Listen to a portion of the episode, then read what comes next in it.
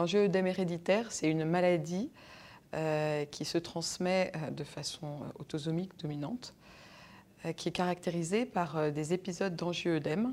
Alors l'angioëdème, c'est un syndrome clinique, ça représente un gonflement brutal, transitoire, qui peut apparaître sur n'importe quelle partie du corps, qui régresse spontanément et qui est la couleur de la peau. Le problème de l'angioëdème héréditaire, c'est que les patients peuvent décéder d'asphyxie liées aux angioedèmes qui atteignent les voies aériennes supérieures. Les voies aériennes supérieures, quand elles sont touchées, s'il n'y a pas de traitement spécifique utilisé, euh, l'angioëdème peut être fatal dans 25% des cas. Disons qu'à l'âge de 20 ans, j'ai commencé à avoir des œdèmes euh, liés à la pression, voilà, des œdèmes aux mains, surtout c'est des mains, le coude, j'ai remarqué au fur et à mesure du temps qui passait que c'était quand même très fortement lié à ou un effort de serrement quand, euh, par exemple, je faisais les vitres ou que je faisais du vélo. Mais aussi, il y a ce côté imprévisible de la maladie où il y a des fois, je, faisais des œdèmes sans raison. Il y avait aussi les œdèmes laryngés. Par exemple, si je me pressais un bouton ou si, euh, si je me cognais au front, je, déclenchais l'œdème de Quink et euh, ça passait euh, à la gorge. Et donc, je dois dire que j'ai, j'ai pas frisé la mort, mais en tout cas, j'ai eu de forte, forte angoisse où j'atterrissais en urgence à l'hôpital avec des difficultés de respiration. Les crises sévères sont les crises qui sont situées au-dessus de la ligne des épaules, comme vous le voyez là, donc euh, du cou, de la face, euh, de la langue, bien entendu. Euh, et ces crises sont à risque d'asphyxie pour le patient. Et donc, il existe aujourd'hui des traitements très efficaces. dont l'icatibant et les concentrés de C1 inhibiteurs, qui injectés au moment de la crise stoppent la crise et à peu près au bout d'une demi-heure après l'injection font régresser les symptômes. Donc sauvent la vie littéralement du patient.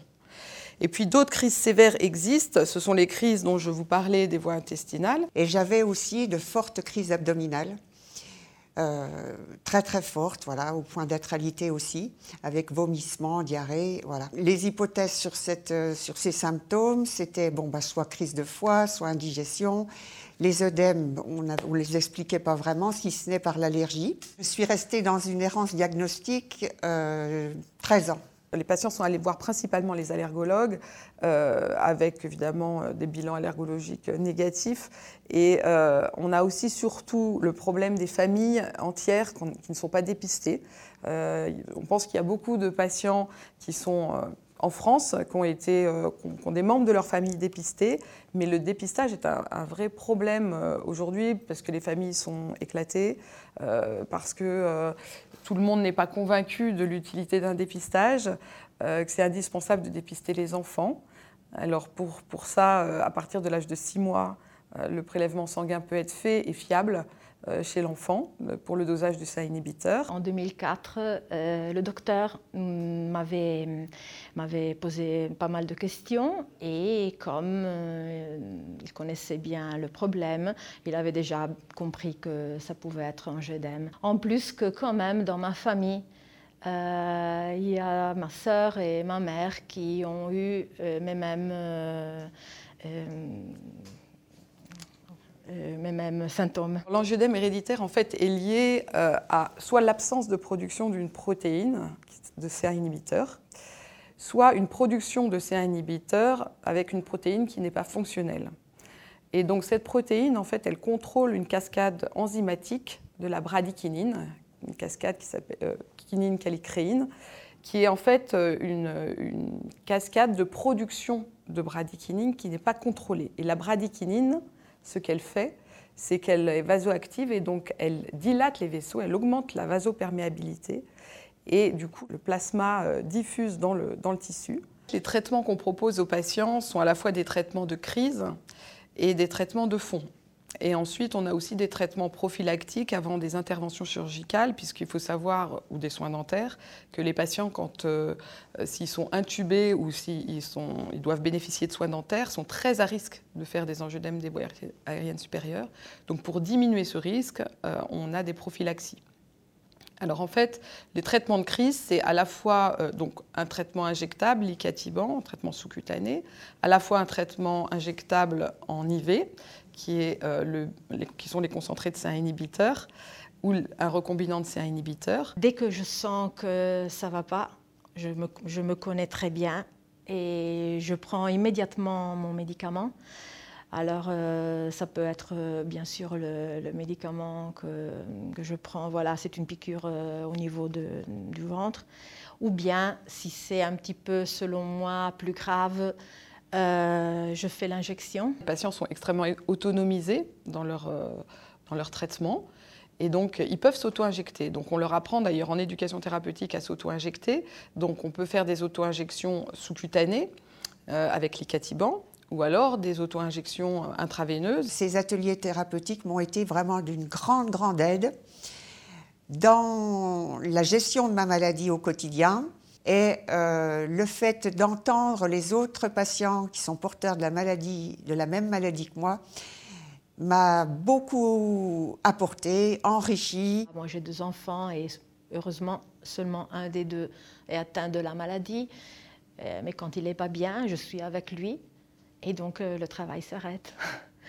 Mon mari fait le possible, mais dans ces journées-là, c'est pour ça que quand c'est moi qui n'ai pas bien, euh, les médicaments sont miraculeux. Donc je réussis à rattraper ma journée et être au travail ou bien à suivre les enfants dans leur examen, dans leur vie au quotidien. C'est sûr que euh, chez, l'adulte comme chez l'enfant, euh, le problème de l'imprévisibilité de, la maladie est un, vrai problème, puisque les enfants, ça va se passer à l'école.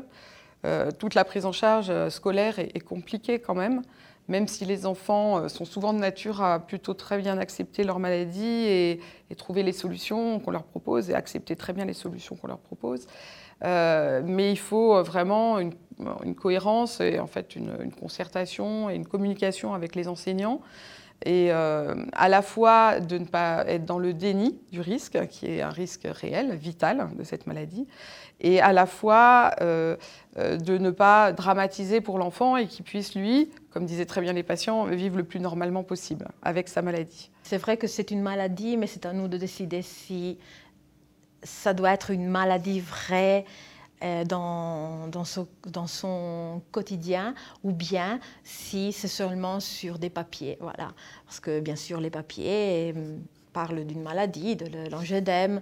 Euh, on trouve bien quand même le, moyen de bien gérer la chose, euh, essayer de ne pas se, trop, trop, se stresser, euh, mais tout le monde devrait le faire, même sans la maladie.